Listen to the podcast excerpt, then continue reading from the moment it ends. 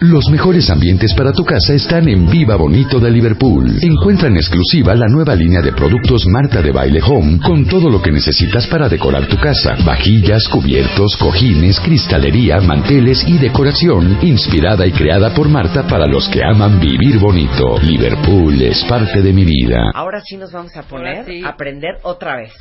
¿Se acuerdan que ayer, si se perdieron el programa, se los juro que vale muchísimo la pena que lo rescaten en, face, en Facebook, en Twitter, en podcast, en martadebaile.com, porque les prometimos que íbamos a tratar de aprender este, sobre religiones. El día de ayer tuvimos a un rabino judío ya ha venido Mauricio Sánchez Scott, que es nuestro pastor cristiano, a explicarnos cosas sobre el cristianismo. Hablamos también con, nuestro amigo musulmán. Con nuestro amigo musulmán. Prometo que voy a traer este a un mormón para que nos explique ¿no? La iglesia de los Latter-day Saints. Y filosofías, filosofías y religiones. Filosofías y religiones. Porque esto no es una religión, ¿estamos de acuerdo, Marco? Es filosofía. Bueno, pues mucho gusto, muy contento de estar en su programa y en efecto la tradición budista en realidad tiene una variedad de distintas dimensiones. Primariamente podríamos decir que es en efecto una filosofía de vida, pero también claramente tiene una dimensión religiosa. Ok. El ah, elemento es tener presente qué es en esencia lo que entendemos por religión. Okay. Porque esta es una palabra que naturalmente nosotros empleamos dentro del contexto de nuestra cultura, que es una judeocristiana, y por lo tanto es una a la que le atribuimos un sentido que no necesariamente coincide con aquel que se le aporta dentro del ámbito de esta tradición, la del budismo. oye, qué fuerte lo que acabas de decir. Aparte, déjame presentarte como te mereces. Marco Antonio Karam es presidente y fundador de la Casa Tibet en México. Es organizador de la primera visita de su santidad el Dalai Lama a México este, es de licenciado hecho, de todas, de, todas, las visitas. Eh, eh, es licenciado en estudios budistas por la, eh, la Naropa University en Boulder, Colorado, licenciado en psicología budista y occidental por la Naropa University. tiene estudios de posgrado en budismo y civilización tibetana de la Universidad Tribuán de Katmandú, Nepal. Qué difícil es, nombre. Oye, aquí sí me agarras, Marco. Virgen. Sí. Mira, yo te sé del catolicismo, sé un poco de los mormones, sé un poco de los cristianos, sé un poco de los judíos. No tengo idea del budismo. Nada, cero, menos veinte. Qué bueno, porque de esa manera podemos empezar con frescura, sin prejuicios ni preconcepciones. Exacto, ok. Qué buen punto tocaste ahorita. ¿Qué es religión? Bueno, mira, la palabra religión es una palabra que culturalmente adviene del término latino religare, que como sabes, como suena, quiere decir reunir, ¿no? Ahora, en el contexto de las tradiciones teístas de Occidente, dígase todas las tradiciones abrámicas, esto es las que advienen, emanan de las revelaciones del profeta Abraham y tienen en común precisamente el Deuteronomio, los libros primarios o sagrados de la Biblia, el cristianismo en todas sus distintas expresiones, el ah, judaísmo, como digamos la tradición religiosa madre de estas abrámicas, y el islam en general. En estas tradiciones todas, la concepción de religar se vincula naturalmente a su eh, noción teísta, la eh, pues eh, idea de volver, de reunirse, de acercarse o unificarse dependiendo de la naturaleza de la propuesta religiosa con la divinidad. Ahora, la tradición espiritual budista no es una tradición teísta. Esto es algo muy importante y del todo no conocido para nosotros. ¿Qué es teísta? ¿Qué es teísta? Es que solo me estoy acordando de que en qué año de primaria aprenderá uno eso. ¿Qué parte? los, los, aztecas eran monoteístas. Hasta ahí llega para mí el teísmo, ¿eh? Teísta o sea, teísmo es algo muy sencillo. Creer en una divinidad. La creencia en la existencia de un ser superior al que se concibe de una u otra forma como creador y administrador del mundo. Para ahí. Eso es el teísmo. O sea, ya me di cuenta que Marco se va como hilo de media. ¿eh? Marco, Espérate, Marco. Vamos parte por parte. Entonces, digamos que los cristianos son monoteístas. Así es, creen porque solo un creen... solo Dios, creador y administrador del mundo. Okay. Ahora, eso es común para el judaísmo como lo es también para el islam. Todas estas son tradiciones monoteístas, eh, lo que las distingue de aquellas que son, por un lado, politeístas. Ok, para ahí. Yo tengo una amistad que pertenece a una iglesia en Estados Unidos que yo siento que es más como culto. Que cuando entras a la iglesia de esa de ese culto, pues tienen lo que viene siendo esta diosa de la India con muchos brazos, pero tienen al arcángel Miguel, pero tienen a Cristo, que son de pero tipo de, eh, yo siento que son politeístas, ¿no? mucha imagen. Por un y lado, reconocen a muchos. son- en ese sentido es probablemente una iglesia New Age, Sí, exacto, que son una especie de mezcolanza de todo. Exacto, pero digamos que podrían ser politeístas Sí. porque creen en muchos Muchas divinidades. profetas o divinidades. Así o, es, así es. exacto. Ahora, la tradición budista no es una tradición teísta. Eso quiere decir que No concibe, no concibe la existencia de un Dios, cualquiera sea su expresión, creador y administrador del mundo, ¿Único o ninguno? único o ninguno. Bueno, concibe la existencia de una variedad de formas de vida, y dentro de esas formas de vida concibe la existencia de algunas que no son humanas y pueden describirse como espirituales, pero a ninguna se les atribuye la noción de crear y administrar el mundo. Es que eh, te amo con toda mi alma, quiero ser su amiga. Espérate. O sea, para los budistas, eh, Mohammed o Abraham o Cristo Sí. o no son una divinidad. No, son seres humanos que a través de un sendero de desarrollo evolutivo han actualizado potenciales naturales de la conciencia que les permiten trascender las limitaciones con las que nosotros comúnmente nos vemos confrontados. Ok, espérate. Esto es, Ajá. desde la perspectiva budista, la mente, la conciencia, tiene potenciales excepcionales. Es una Entonces entidad... Cristo tendría una mente con un potencial excepcional. No, Cristo tiene como todos, o hubiese tenido como Sí. todos, una mente dotada de potenciales excepcionales que en diferencia o contraste a nosotros actualizó. Esto es, desde la óptica budista, la naturaleza cognitiva de Jesús de Nazaret, como la naturaleza cognitiva del Buda histórico es la misma, como la naturaleza cognitiva de Marta de Baile es la misma. Ahí todos sí te lo tenemos, pongo en duda. aunque no lo creas, aunque no lo todos hemos tenemos ejercitado. lo La que llamamos naturaleza búdica. Claro. Pero ¿Sí? aceptan estas divinidades. No, Aceptan es que no son divinidades. No, Bueno, a- aceptan la budista presencia. eh, aceptaría la existencia de este tipo de seres. Entonces, eh, espiritualmente evolucionados, pero a los Punto. que no se les concibe como divinidad. Ya. Punto. Ok, perfecto. Es Sí. gente evolucionada. Exacto. Que igual podría ser, por decirte algo, Juan Pablo II. ¿Me Exacto. entiendes? O el Dalai Lama, O para el Francisco caso. de Asís. O el Dalai, claro. O el Dalai Lama. Así es. Ok. ¿Cómo vamos a hacer eso y cómo se llega a eso y cómo nuestra se practica? esperanza es Marta de Baile algún día. Ay, Manny, ¿tú sabes qué más te voy a quedar si no puedo ni meditar? Regresando del corte, seguimos aprendiendo hoy sobre budismo con el presidente y fundador de Casa Tibet en México, Marco Antonio Caram, después del corte. No se vaya. Marta de baile en W 96.9. En vivo.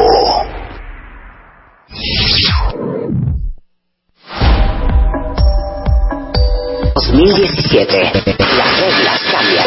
Dos cuentavientes. El Dream Team. Sale Natalie Miguel, Abel, Rodrigo, Claudia Tomás, Eiji Yoshiki. Extreme Makeover 2017. Nuestros especialistas en belleza al servicio de ti. El cambio. Extreme Makeover 2017. Las reglas cambian. Solo por W Radio. Son las 12.07 de la tarde y yo les prometí que parte de lo que vamos a aprender este año, porque estamos en, en promoviendo la unidad con todo esto que está pasando en el mundo, es sobre religiones o sobre filosofías. Y el día de hoy invité a Marco Antonio Karam, que es presidente y fundador de la Casa Tíbet en México, para aprender del budismo, que de entrada añadirle a la palabra Buda, el ismo, está mal y ahorita eh, eh, Marco Antonio les va a explicar por qué. Pero les quiero hacer un examen ahorita en redes sociales. Les voy a postear en Facebook y en Twitter dos fotografías. Y ustedes me van a decir quién de esas dos fotografías es Buda. Porque de entrada no sabemos ni quién es. Entonces, es. empecemos por el ismo. Bueno, como punto de partida, Marta, la palabra budismo es una muy ajena a la propia tradición. Este es un vocablo que fue en realidad fabricado por los primeros viajeros occidentales que tuvieron la oportunidad de interactuar con las culturas budistas tradicionales, dígase la India, dígase la China, aquellas propias del sudeste de Asia, etcétera, ¿no? La mayoría de estos eran naturalmente religiosos, esto es, tanto judíos como cristianos, y estaban acostumbrados, educados dentro del seno de una cultura y civilización, insisto, teísta, de eh, la naturaleza de la que describimos hace un momento, ¿no? Cuando arriban a estos países, cuando se confrontan con estas culturas y su espiritualidad tradicional, y observan que en las mismas se venera o se muestra una actitud de particular respeto al fundador de esa tradición, al que se le llama el Buda, no es un nombre, es un epíteto, es una, un adjetivo que se describe para describir su logro. La palabra Buda quiere decir el despierto, no el iluminado, el despierto. Y ahorita, eh, eh, ahorita describo lo que la misma quiere decir. No, y ahorita me dices quién es Buda. Pero cuando llegan a estos países, se ven expuestos a esta tradición espiritual, a la narrativa de su fundador, se les hace muy fácil pensar estas tradiciones veneran como una divinidad a este hombre y por lo tanto le adscriben a la tradición el nombre budismo como cristianismo. O claro, le añaden el ismo, judaísmo, cristianismo. Ahora, el problema con el sufijo ismo es que naturalmente comunica dos elementos, si somos estrictos, la noción de absolutismo y por lo tanto de exclusividad dado el hecho de que los ismos, como el cristianismo o el judaísmo, son todos movimientos espirituales que, siendo revelados, esto es, que se conciben receptores de un mensaje divino, y siendo ese mensaje divino, lo interpretan como absoluto, de absoluta validez, también se convierten en tradiciones exclusivas. Esto es, si nosotros eh, abrazamos un mensaje revelado que viene de la divinidad y que es absoluto, por ejemplo, no, de Yahvé, ¿no? Eh, y ese mensaje es absolutamente verdadero, por lo tanto, todo lo que no concuerde con ese mensaje es absolutamente falso. Así entonces, estas tradiciones son por definición exclusivas. Excluyentes, digamos así, ¿no? Bien, ahora, la tradición espiritual budista no es una tradición revelada no es una tradición teísta y por lo tanto no se concibe. O sea, no hay divinidad. no hay una divinidad. Su cuerpo de conocimiento no se obtiene a través de una revelación divina a la que se le adscribe la noción de ser absolutamente verdadera y por lo tanto no es una tradición exclusiva. O sea, el budismo, o ¿cómo, cómo, cómo lo llama correctamente? Buda Dharma. Ok, el Buda Dharma, así, es, el Buda Dharma, el Buda Dharma, así es, reconoce como verdad las verdades de otras religiones o de otras filosofías. Reconoce el hecho de que existe verdad en todas las distintas expresiones del fenómeno humano. O sea, digamos que el Dharma es el más democrático de todas las filosofías. Por un lado, y el más tolerante, indudablemente. Para empezar, en su historia no existen casos siquiera de, guerras religiosas. Claro, porque algo bien interesante, y ustedes lo vivieron el año pasado cuando tuvimos aquí al eh, musulmán, al cristiano y al judío que el judío decía, pues para nosotros Cristo X. Claro. El, el, cristiano decía, pues es que para nosotros el Mesías ya llegó, no lo estamos esperando. Y el musulmán decía, no, pues nosotros sí reconocemos a Cristo y a Moisés y a Abraham, este, y somos un poco más incluyentes que ustedes dos. O sea, cada quien excluye de su círculo quien para ellos no pertenece. Así es. El, el, el Budadharma, no es así. no eh, opera, no funciona eh, de esa manera. Okay. ¿Quién es Buda? Ahora, el Buda fue un hombre que vivió hace 2650 años en el norte de la India. ¿Sí? De hecho, nace en un lugar que actualmente se encuentra dentro de la República del Nepal, pero que en aquel entonces era parte del territorio que actualmente conforma India. ¿Sí? Él vive hasta eh, 80 años aproximadamente y se concibe que logra una experiencia de despertar aproximadamente a los 29 años de su vida, cuando transita de su identidad ordinaria como el príncipe Siddhartha y se convierte en lo que actualmente conocemos como el Buda. Ahora, la palabra Buda es una palabra sánscrita. No es un nombre, no, es Pedro. Es, un adjetivo, sí. De hecho, la palabra Cristo es también un adjetivo. Quiere decir el ungido, ¿sí? No es el nombre de Jesús de Nazaret, es un epíteto, esto es un adjetivo que se le da para describir su estado o grado de desarrollo evolutivo. ¿Sí? Bien, ahora, la palabra Buda, que es una palabra que viene de la lengua sánscrita, la lengua, digamos, literaria clásica de la India, viene de la raíz Bud, que quiere decir despertar. Así entonces al Buda se le concibe como un ser, un individuo despierto. Ahora, ¿Qué quiere decir o a qué nos referimos con la noción de alguien despierto? Bueno, primero, creo que es fácil entender lo que queremos decir por alguien despierto si contrastamos la palabra despierto con su antónimo, dormido. Ahora, nosotros culturalmente, ¿qué asociamos con alguien despierto y alguien dormido? Bueno, alguien dormido le concebimos como inconsciente, dado el hecho de que la mayoría de nosotros, ¿cómo experimentamos y transitamos por el dormir? Básicamente como una vaca, esto es, del todo inconscientes, ¿no? Y así nos mantenemos por 8, 12 o descaradas 20 horas, ¿no? Bien, ahora, contrastamos ese estado con el de alguien despierto. ¿Hasta aquí me sigues? Sí, sí, sí. Bueno, ahora, sabemos que cuando nosotros transitamos, Marta, por el dormir, particularmente por una fase específica del dormir, que es la del sueño onírico, cuando soñamos, ¿verdad? Y todos, por cierto, soñamos. REM. Sí, así es, en el estado REM, de movimiento ocular rápido. Cuando transitamos por ese estado, podemos hacerlo de dos diferentes maneras. De forma no lúcida o lúcida. ¿Sí? De hecho, cuando nosotros transitamos del estado de vigilia al estado del sueño, lo hacemos en dos etapas. La primera es la del sueño profundo sin sueños, en donde la mayoría de nosotros simple y sencillamente nos desmayamos, perdemos conciencia, y después transitamos aproximadamente 90 minutos después de ir a dormir al estado onírico, al del movimiento ocular rápido. Ahora es curioso por qué se manifieste en ese estado movimiento ocular rápido. ¿Sabes por qué? No.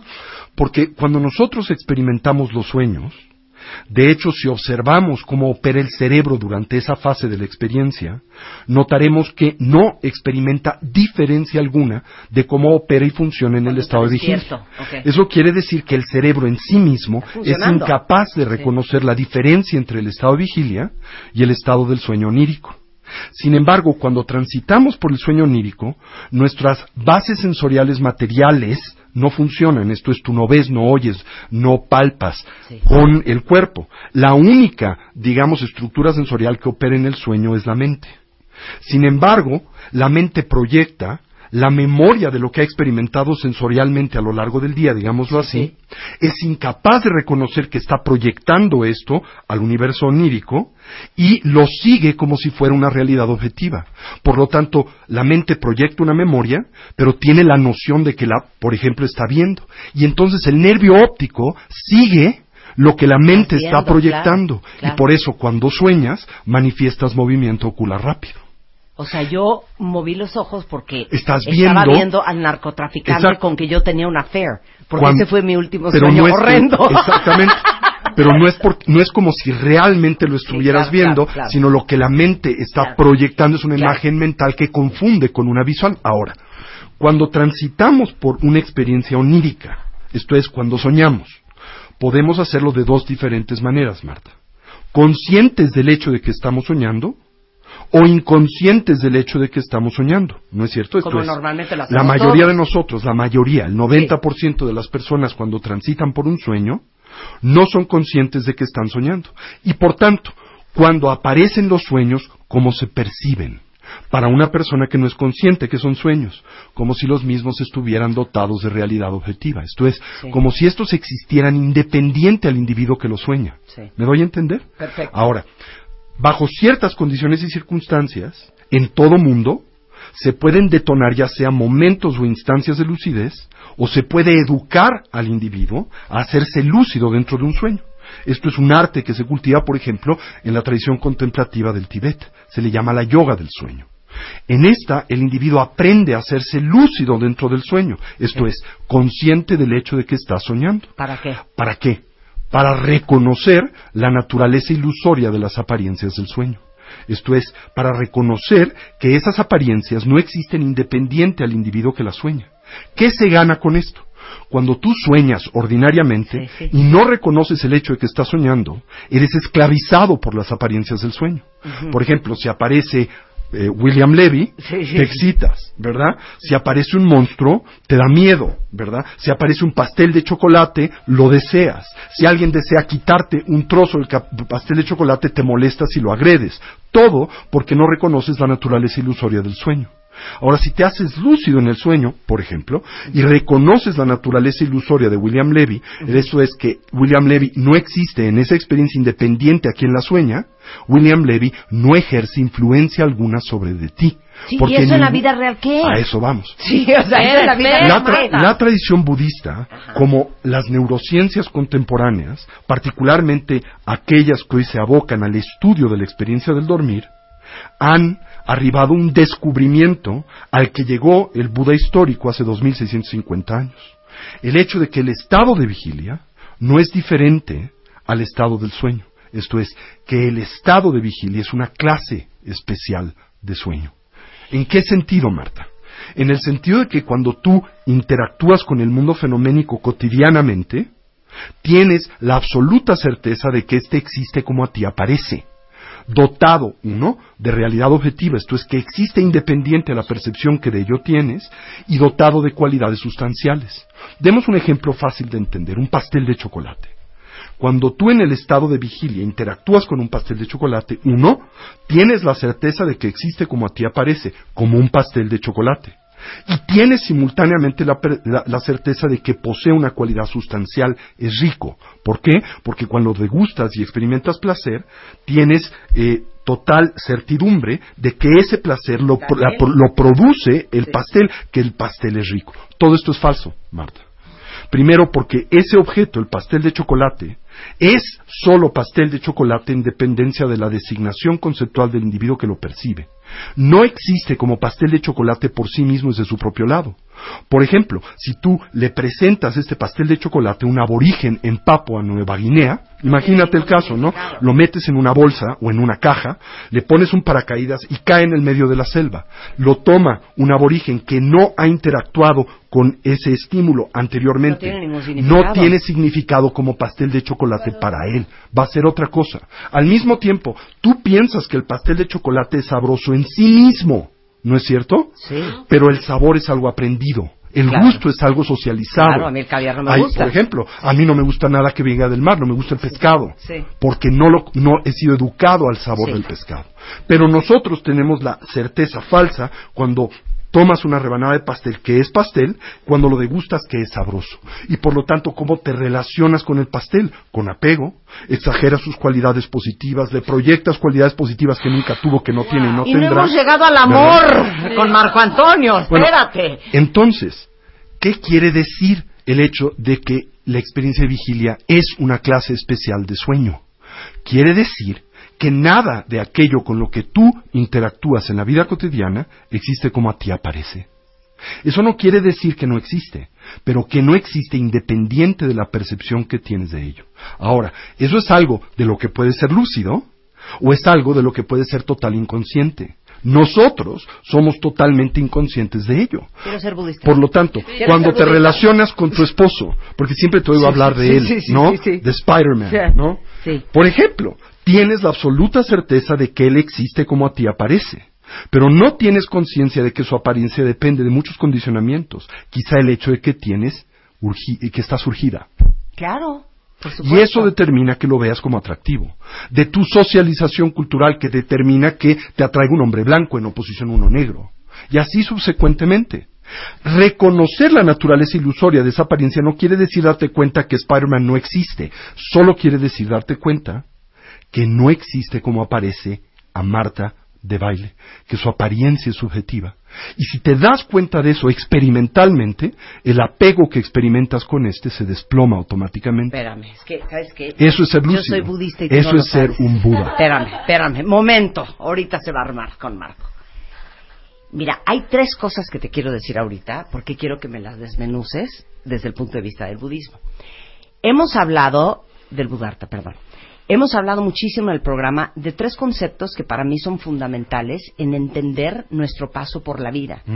Y que todo lo que ustedes están viviendo, y ese fue parte de mi mensaje navideño para ustedes, el tener la conciencia de que todo lo que se les presenta en este 2017 es circunstancial, es un tema de percepción y que tengan la certeza de que van a poder con ellos, porque cómo lo vivas depende cómo lo resuelvas. Todo en la vida es un tema de percepción. Claro, entonces, ahí te van tres, tres puntos importantísimos.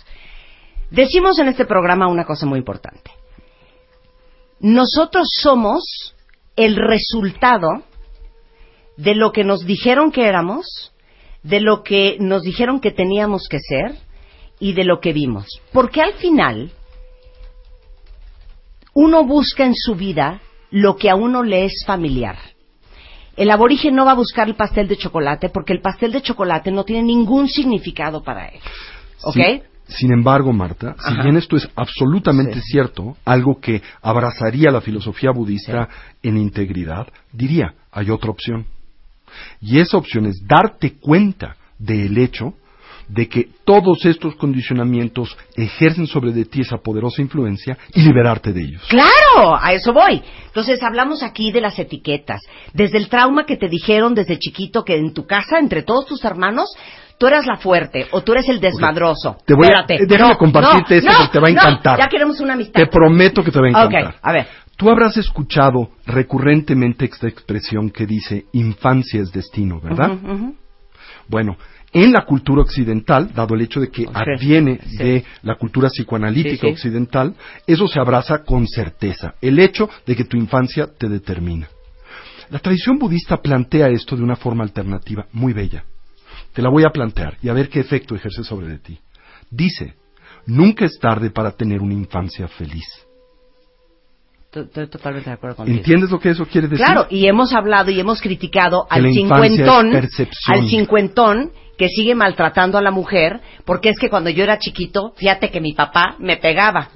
O sea, get it over and done with. Y no solo eso, sino que todo evento puede ser entendido y puede ser, eh, digamos, digerido de diferentes maneras, claro. en dependencia de la forma en que lo interpretas. Exacto. Pausa, ya cállate, Marco. No me vas a dejar exponer mis puntos. Entonces, uno, uno reconoce, uno busca, uno disfruta de lo que a uno le es familiar. Entonces, como la mayoría de nosotros, porque ya estoy entrando al tema que más les gusta, que es el tema del amor, las relaciones de pareja, que, que todo el mundo tiene como obsesión con tener una y a casi nadie le sale muy bien, es porque venimos de unos ejemplos nefastos y porque ¿por qué vas a buscar una relación de pareja súper sana cuando el ejemplo que tú has tenido, cuando tu pastel de chocolate son tu mamá y tu papá que no tenían ni idea de lo que era un buen matrimonio, por ejemplo, ¿no? y en añadidura en nuestra cultura sufrimos una limitante muy importante el hecho de que no estamos educados a establecer una distinción esencial y estructural, y esa distinción es aquella entre el placer hedónico y la felicidad genuina. El placer hedónico es el que nosotros derivamos del contacto de nuestras bases sensoriales con estímulos, del pastel de chocolate o de William Levy. Sí.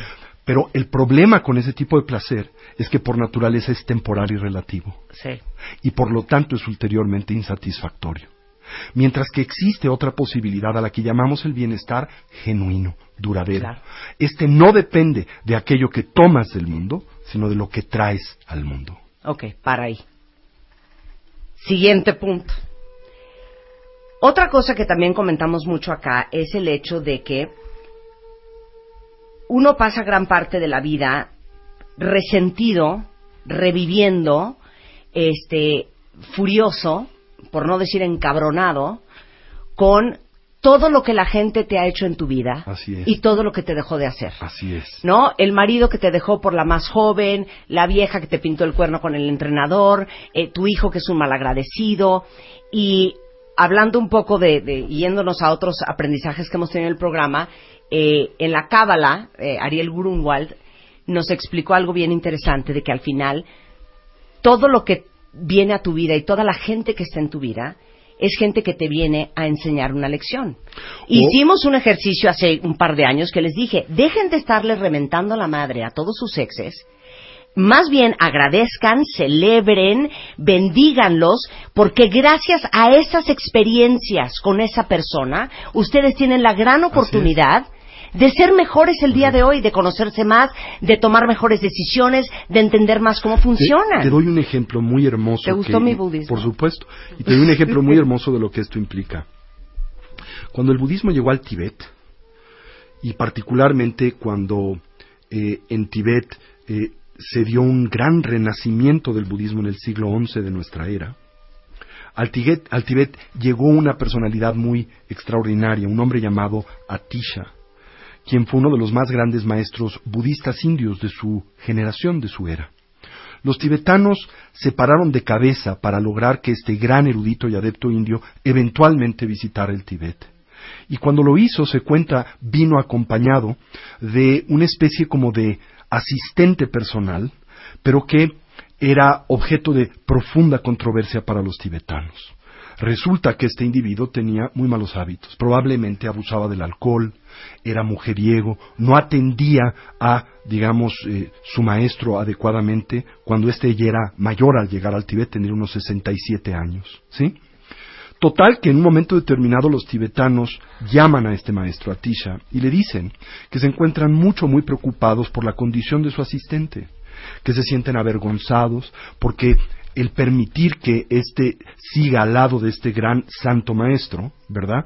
Eh, evidencia eh, la falta de calidad como anfitriones de los tibetanos. Y le dicen, por favor, déjanos sustituir esta persona por una persona que honre tu virtud, ¿verdad? Y el maestro tibetano Atisha les dice, no, de ninguna manera, estoy satisfecho y contento con este individuo. Total que al verse incapaces de convencerle, esto llega al propio rey del Tibet.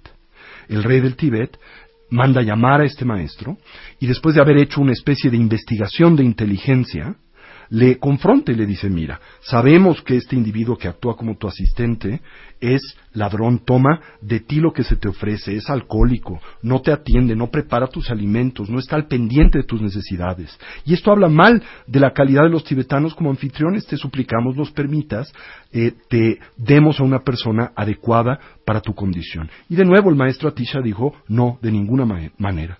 Perplejo el rey del Tibet le dijo, ¿por qué? Y volvió a citar todos los defectos de su asistente. Y Atisha dijo, no, no puedo negar los defectos de este individuo. Es cierto lo que me dices. ¿Por qué entonces no me permites cambiarlo? Y el maestro Atisha dijo, porque es mi maestro de paciencia, y yo no voy a ningún lado sin mi maestro de paciencia. Todos, al cambiar nuestro punto de vista, podemos cambiar la manera en que nos vinculamos al mundo. Eh, Marco Antonio no les está diciendo que se queden con el hombre que las golpea, ¿eh? No, no, no, no. No ese nivel de paciencia. Regresando, si tuviéramos que definir los... Claro, eso es pasguates, no paciencia. Si tuviéramos que definir los pilares de, del Dharma o del budismo, ¿cuáles serían? Regresando del corte en W Radio, aprendiendo sobre esta filosofía al regresar. No se vayan.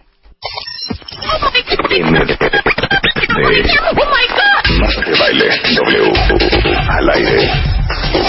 Ya volvemos. No, pues arráncate con esa, Marco Antonio. Es mi karma, ¿eh? Porque se te han fijado que no me ha dejado ni hablar. O sea, que ni me están perreando en redes sociales de que yo le estoy interrumpiendo. Si el señor agarró el micrófono y no lo suelta. Di lo que dijiste ahorita. Decía que un principio fundamental del budismo es que nosotros no vemos las cosas como son, sino vemos las cosas como somos. Esto es que la percepción del mundo está determinada por, en buena medida, nuestros diversos tipos de condicionamientos que son muy variados. Y que el sendero del desarrollo evolutivo en esencia se finca en el ir depurando esos condicionamientos para podernos ver expuestos al mundo tal cual es y no meramente al mundo como a nosotros aparece. No te quiero interrumpir. Por ejemplo, ¿no? Es como estamos tratando, el budismo trata de limpiar ese cristal lo más posible. Que está lleno de eh, suciedades, eh, que está lleno de imágenes, ideas, y que no corresponden a la realidad. Claro. Y por lo tanto condicionan tu dolor, sufrimiento e insatisfacción. Esto es, la tradición budista, que es una tradición de extracción empírica, Extracción empírica quiere decir que no se basa en la revelación, que no se basa en los dogmas, sino se basa en la investigación metódica de la realidad a través de nuestras bases sensoriales, ¿sí? A través del, método científico, la experimentación, la capacidad de generar hipótesis, teorías, leyes, etcétera. Ok, te la voy a poner color de hormiga, ahora sí para que se te quite. Ahí va. Te voy a poner una situación y me vas a decir cómo viviría esa situación cualquier persona dormida y cómo viviría esa situación misma o cómo la interpretaría una persona que está que es muy estudiosa del budismo, ¿ok? Va. Llegas a tu casa, tu mujer ya la veías rara, Tony. Entras, llegaste antes de viaje y te la cachas en la cama con otro fulano. Bueno, digo, estoy poniendo este ejemplo para poner cualquier crisis catastrófica de tu vida, ¿no? Ok. ¿Cómo la vive una persona normal? y cómo la vive una persona absolutamente despierta. Bueno, en primera instancia yo creo que una persona normal se sentiría naturalmente defraudado, lastimado. Pensaría que el dolor por el que transita es detonado por esa circunstancia y situación y por lo tanto generaría una actitud de violencia, de ira, de agresión para estas personas en general, ¿no? Diría, esta vieja es una perra, malagradecida, y haría todo lo posible por lastimarla, la voy a matar, de ella. Este güey lo mato. Así es. Llora, pasa el siguiente mes despotricando, grave, pensando que él es una buena persona y que él no se merece lo que le pasó. Y al, mismo tiempo quizá eh, experimentando la continuidad de su vida con esa astilla en la misma, pensando, me hicieron esto y esto me ha hecho vulnerable, es la causa por la que no me puedo abrir nunca más y así subsecuentemente. Una persona despierta, ¿qué haría? ¿Sí? Uno, se daría cuenta que todo es resultado de nuestras acciones pasadas. Nada viene de la nada. Dos, pausaría y haría un esfuerzo por recapitular qué es lo que él ha hecho para propiciar y detonar una condición de esa naturaleza, dado el hecho de que ésta no viene de la nada. ¿Sí? Tres, nada es para siempre. Todo cambia y se transforma momento a momento la noción de que esa relación iba a durar para siempre es en sí fantasiosa. Nada es para siempre. Y esta es simplemente una circunstancia que marca el fin de esa relación. Cuatro, ¿no? Esa persona no es la fuente genuina ni de mi felicidad, y esa persona tampoco es la fuente genuina de mi dolor. Fue una causa cooperativa temporal de mi bienestar, y ahora es una causa cooperativa temporal de mi dolor. Temporal, subrayado. Temporal. Eso quiere decir que desde esa perspectiva nada es tan importante y todo pasa. Y este dolor por el que hoy transito también pasará. Esta es la manera en que una persona despierta interactuaría con un evento de esa naturaleza. Ya quiero ser tu amigo oficial. es que sí siento, cuentavientes, que hemos hablado mucho en este sentido de las cosas que nos pasan y no nos pasan. Y al final yo me quedo con lo que has dicho, Tony, que somos absolutamente responsables de todo lo que nos pasa y no nos pasa. El Buda decía, somos absolutamente responsables de la manera en que interpretamos el mundo y por lo tanto de la experiencia que en él tenemos. Porque la experiencia que en el mundo tenemos depende enteramente de nuestra interpretación. Ahora, no debemos por esto pensar que, ya no hay que ir a terapia. O que el budismo está diciendo que el mundo en sí mismo no existe. Solo quiere decir que este no determina la experiencia que tenemos, la influencia, pero no la determina. Mi papá me decía algo que se los he contado a los cuentavientes. El problema es el 90%. Digo, el, el problema es el 10%. El 90% es cómo lo vives y cómo lo manejas. En efecto. Y cuando nosotros interactuamos con los problemas, movidos por todo tipo de estructuras mentales, psicológicas, neuróticas, los problemas se agravan, se repiten, se reifican, esto es, se solidifican. Esto es, para que lo entiendan. Cuando demandamos permanencia de lo que es impermanente, cuando proyectamos existencia unitaria sobre lo que existe de forma compuesta, cuando eh, pensamos que algo o alguien están dotados de identidad intrínseca cuando tienen una identidad relativa y temporal. Y cuando creemos que el mundo con el que interactuamos tiene cualidades sustanciales, tanto positivas como negativas, cuando sus cualidades son subjetivas, eso en nosotros detona dolor, sufrimiento e insatisfacción. ¿Por qué? Porque interactuamos con el mundo demandando de éste lo que no tiene ni nos puede aportar. Ok, ahí te va otra todo el mundo dice, y de eso estábamos hablando ayer, que el 2017 va a estar cañón y que qué preocupación y que no, y todo el mundo anda asustado, anda con miedo y anda como muy, muy, muy temeroso del futuro y de, y de cómo vamos a manejar lo que sea que nos aviente este año, ¿no? Sí. Ayer decíamos en el programa, ustedes siéntanse con la capacidad de que todo lo que va a suceder va a ser una gran lección, va a ser un gran aprendizaje, va a ser una gran oportunidad y que van a poder ¿Cómo lo vas a vivir tú, Uber mega budista? Bueno, yo voy a intentar aprovechar todas las diferentes circunstancias que acontezcan durante el año para que las mismas acentúen o fortalezcan mi propio desarrollo personal y evolutivo. Cuando me confronte con circunstancias difíciles, tener en cuenta que estas son temporales, tener en cuenta que son repetitivas. El mundo es repetitivo, nada de lo que nos encontramos viviendo ahora es nuevo. La figura de Trump no es nueva, la condición que trae no es nueva, las crisis por las que transitamos en México no son nuevas. Al mismo tiempo tener presente que estas crisis no son unas que tan solo como hacemos habitualmente podemos proyectar sobre de otros, que siempre decimos, ¿no? ¿Por qué sufrimos? Por el gobierno, por el PRI, por Peña Nieto, por el dólar, etcétera, ¿no? Pero no podemos divorciar a México de todos nosotros. Todos hemos fabricado este país. Para empezar, lo hemos fabricado a través del voto. Nosotros hemos elegido el gobierno que tenemos. Y como decía Marx, por eso lo merecemos, porque lo hemos elegido. Y porque nosotros permitimos que pase lo que pase en este país. Y porque nosotros simultáneamente no hemos tomado la responsabilidad del país en el que vivimos. ¿Qué hacemos por los demás? Este es un país que tiene 70% de pobreza. 70% de la población es pobre y nos sorprendemos de la violencia social, yo me sorprendería más bien de que no haya acontecido antes. Simplemente vivimos un modelo social que no es sustentable y el que todos abrazamos y sustentamos colectivamente.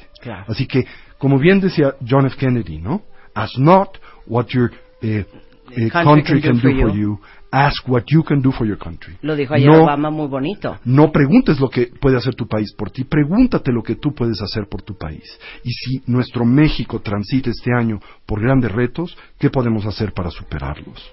Obama dijo ayer, ustedes son quienes hicieron mi gobierno. ustedes son quienes hacen el gobierno. Así como pues todos los gringos son los que hicieron a Trump. Así es, eso es lo que somos responsables de lo que somos hoy. Pero me quedo con lo que dijiste al principio, es una gran oportunidad para poner a prueba, para pulir, para mejorar, para evolucionar, para evolucionar como personas, todos nosotros, porque si viene duro, pues qué increíble oportunidad para hacernos más fuertes y más resilientes. Y Marta, nada es para siempre. Todo pasa, y aún esta crisis pasa. Y, al final, nada es tan importante, todo pasa. Y no pasa nada. Eso es, lo peor. Ese es parte de mi mensaje de Año Nuevo. ¿Cómo se practica el budismo? Bueno, mira, la tradición budista se basa en cuatro principios fundamentales. Se les llama las cuatro nobles verdades. La realidad del sufrimiento, el reconocimiento del hecho de que todos naturalmente transitamos por conflictos y dificultades recurrentes, las causas que propician el sufrimiento, la importancia que tiene el que nosotros detectemos y señalemos qué es lo que genuinamente produce el dolor que en nuestras vidas se hace presente. Un descubrimiento maravilloso el hecho de que podemos disminuir la intensidad del dolor, podemos inhibir temporalmente la continuidad del mismo y podemos ulteriormente erradicar las causas que lo producen y el planteamiento de un sendero o camino que nos puede conducir a esa meta, que no es otra que la actualización del bienestar genuino y duradero, y no meramente el placer hedónico y temporal. Bien, ahora, ¿el dolor de qué viene? Desde la perspectiva budista viene de tres elementos fundamentales. Les llamamos la ignorancia o confusión, el aferramiento, el apego y la aversión. Esto es, sufrimos fundamentalmente porque ignoramos la naturaleza de las cosas, la manera en que las cosas son, en oposición a la forma en que a nosotros ordinariamente aparecen. ¿Cómo es que las cosas a nosotros aparecen? Como si fueran sólidas, cuando en realidad no lo son, como si fueran unitarias, cuando están compuestas de partes. Por ejemplo, eh, el dicho popular, cuando alguien mata a un perro, lo haces mata perros, ¿no es cierto? ¿Por qué? Porque le concibes de forma unitaria lo evalúas y lo juzgas tan solo con base en la forma en que esa persona en un particular momento se expresa, actúa. Cuando esa persona es compuesta, tiene muchas dimensiones, nadie es intrínsecamente mataperros. ¿Sí? Por ejemplo, hemos hecho en nuestra cultura contemporánea, es muy común a nivel psicológico hacer esto. Tenemos nuestros, digamos, enemigos criminales sexenales la maestra, el Bester Gordillo. La concebimos como intrínsecamente un demonio, pero nadie es intrínsecamente un demonio, porque ella es encantadora con sus hijos, encantadora con sus nietos, es una gran abuela, ¿sí? Por lo tanto, no es intrínsecamente el Bester Gordillo. No es solo eso. No es solo eso, porque existe como una entidad multidimensional pero no lo percibimos. Hacemos y simplificamos el mundo, a veces de forma escandalizante de esa forma. Igual, cuando alguien se porta bien contigo, automáticamente lo conviertes en la encarnación de la virtud y no te das cuenta que esa persona tiene muchas dimensiones y no estás abierto a aprender esas múltiples dimensiones. Amar no es solamente querer la dimensión positiva de la persona, sino abrazar todo lo que esa persona es y aceptarlo y aceptar trabajar con eso. Pero para eso tienes que conocer las múltiples dimensiones de la persona entender simultáneamente que nada y nadie tiene identidad intrínseca. Por ejemplo, la identidad que tienes tú en este momento es la de locutora. Y como locutora, dado el hecho de que tu programa es popular, tú eres una personalidad. Pero ten mucho cuidado, porque esa identidad es relativa y temporal. Claro. Es ilusoria. Ilusoria quiere decir no existe como aparece. Y en el momento en que te des un paso afuera de esta cabina, te subas a tu coche y abordes tu vehículo en Tlalpan, nadie te va a reconocer como Marte de baile. No abraces, no te aferres a esa identidad creyendo que es genuina. Que eso es lo que uno es, porque esto es un pedacito. Un pedacito de lo que es. y es temporal y es relativo. Claro. Y si te aferras a esa identidad y de pronto alguien no te deja pasar, ¿qué dices? ¿Cómo no dejas pasar a Marta de baile? Claro. ¿No es cierto? Claro, y, y te digo una cosa, y eso, eso pasa mucho. Todo el tiempo. A todo el mundo, ¿eh? No necesitas ser una persona pública. Yo creo que uno se casa con soy la esposa de el licenciado tal y el día que te divorcias se te va la vida. Así es. Porque cimentaste todo lo que tú mamá. eras. ¿Y qué pasa o que cuando soy se van mamá, los hijos? Claro. acabó la vida. O soy el CEO de tal empresa, o soy, la locutora muy guau, ¿Y qué pasa o soy cuando dejo de ser presidente? presidente? Claro, claro. Y ya sea entro en depresión porque no lo soy, o en actitudes neuróticas intentando serlo. No voy a citar a quién, ¿verdad? Claro, sí, claro. Pero esas, ese tipo de actitudes en donde fantasía hacerlo permanentemente. Por supuesto. Entonces nosotros sufrimos en esencia porque no vemos las cosas como son. ¿Y cómo son las cosas? Todo es impermanente, muta, cambia, se transforma momento a momento. Todo y todos emergen en dependencia de causas, condiciones y circunstancias. Nada existe y nadie de forma sólida, autónoma o independiente. Ahora, cuando somos presa de esa ignorancia, ¿cómo nos vinculamos al mundo? Con aferramiento, si realmente crees que el pastel de chocolate existe genuinamente como a ti aparece y es sabroso en sí mismo, ¿cómo te relacionas con el pastel? Con apego. Exageras sus cualidades positivas, le proyectas cualidades positivas que nunca tuvo, que no tiene, que no tendrá, y le concibes como una fuente confiable de bienestar duradero. El cuando en el principio de mejor, una relación. Exacto, cuando en el mejor de los casos tan solo te puede aportar bienestar temporal y relativo. Ahora, ¿hay algo de malo con el bienestar temporal y relativo? Nada pero lo envenenas en el momento en que demandas de éste sea genuino y duradero. Es un poco como las vacaciones de las que acabamos de volver en el periodo, en el decembrino, ¿no? Todo el año te pasas fantaseando con tener tus vacaciones. Y dices, la vida verdadera va a empezar cuando esté de vacaciones. Y todo lo que hago y los sacrificios son el costo de esas vacaciones. Pero cuando lleguen las vacaciones, realmente voy a ser feliz. Y empiezan tus vacaciones y en lugar de ser feliz empiezas a sufrir. ¿Por qué? Porque se acaban. Y no las puedes vivir en integridad porque todos los días estás pensando, un día menos, se me van a acabar las vacaciones, ya voy, voy a volver a trabajar. Entonces, sí es cierto que las vacaciones te pueden aportar bienestar temporal. Pero si demandas que te aporten bienestar genuino, las contaminas, las echas a perder y ahora en lugar de aportarte ese bienestar se convierten en una causa de dolor. Entonces acepta la naturaleza cambiante de todo lo que existe. Vive cada instante, cada momento. Hazlo lúcidamente y reconoce la naturaleza ilusoria de toda apariencia. Esa es la base de la felicidad y el bienestar. Como esa gran y es frase. la base del Budharma. Y es la base Como esa del gran frase, ahorita haciendo un poco referencia al pastel de chocolate que dice, ¿cómo no te iba a amar con todas esas virtudes que te inventé? Así es. ¿No? Por sí, claro. Claro, ¿no? Y cuando eso te decepciona, ¿qué es lo que te decepciona? Pero que en realidad ¿El son- otro o la proyección que proyectaste? Es que lo podríamos traducir para resumir en las falsas expectativas es. que tenemos sobre absolutamente Todo. todo.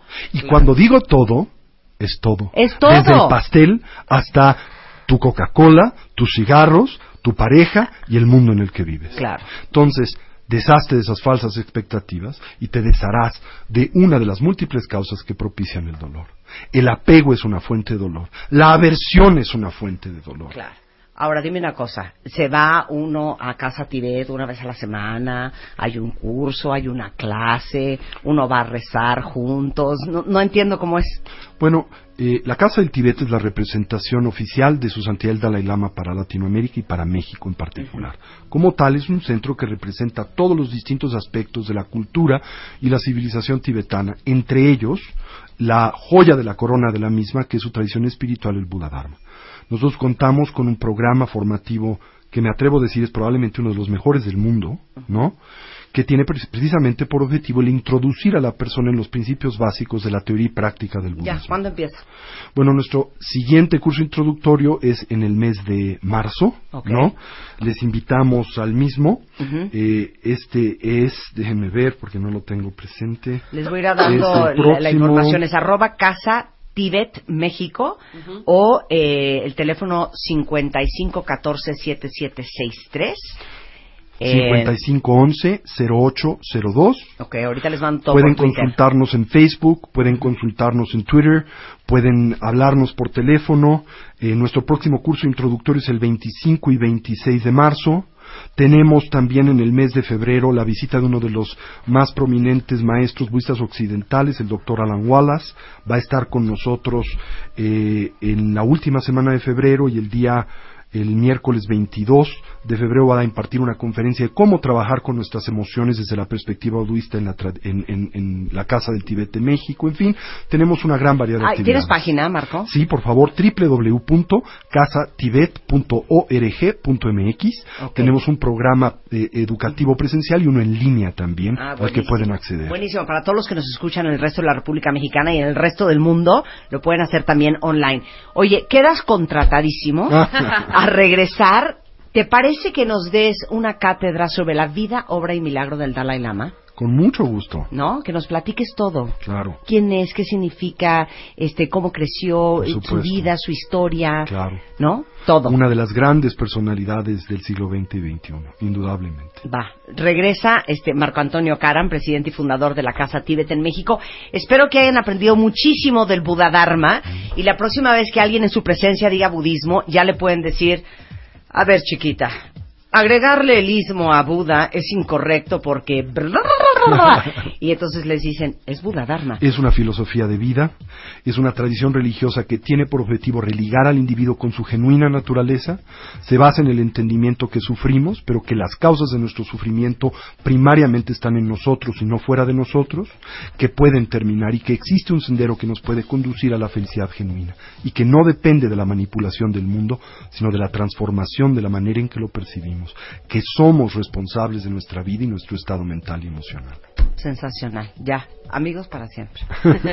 Son 12.58 de la tarde en W Radio. Nosotros vamos a estar mañana en punto de las 10 de la mañana, pero antes de irme les tengo que decir una cosita.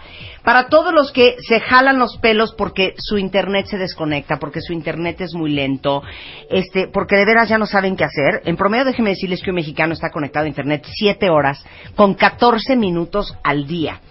Y si van a estar conectados tanto tiempo, déjenme decirles que ahora acabamos de lanzar una campaña con Easy que duplica la velocidad de Internet para que naveguen, pero descarguen archivos o vean sus programas en línea este, con mucha más velocidad. O sea, les dan 20 megas de Internet en vez de 10, más las llamadas ilimitadas a números fijos y celulares de México, Estados Unidos, Canadá, América y Europa. Y ahora no es solo por 500 pesos, ahora es solo por 420 pesos. Todo esto y el doble de megas, que son 20 megas de Internet.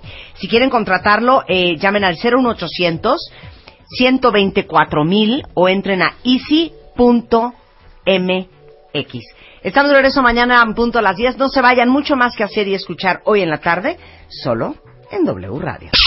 Este mes, en Revista MOA, no te mueras en el 2017. Todo lo que necesitas saber para salvar tu columna, nervios, ojos, corazón, tiroides y hasta el metabolismo. Por primera vez, predicciones a la MOA. Te decimos cómo pinta el 2017 para cada signo zodiacal. Te urge cortar cómo hacerlo de la mejor manera, si existe. MOA Diciembre, 168 páginas para huir de la muerte, el corazón roto y la mala suerte. Una revista de Marta de Baile.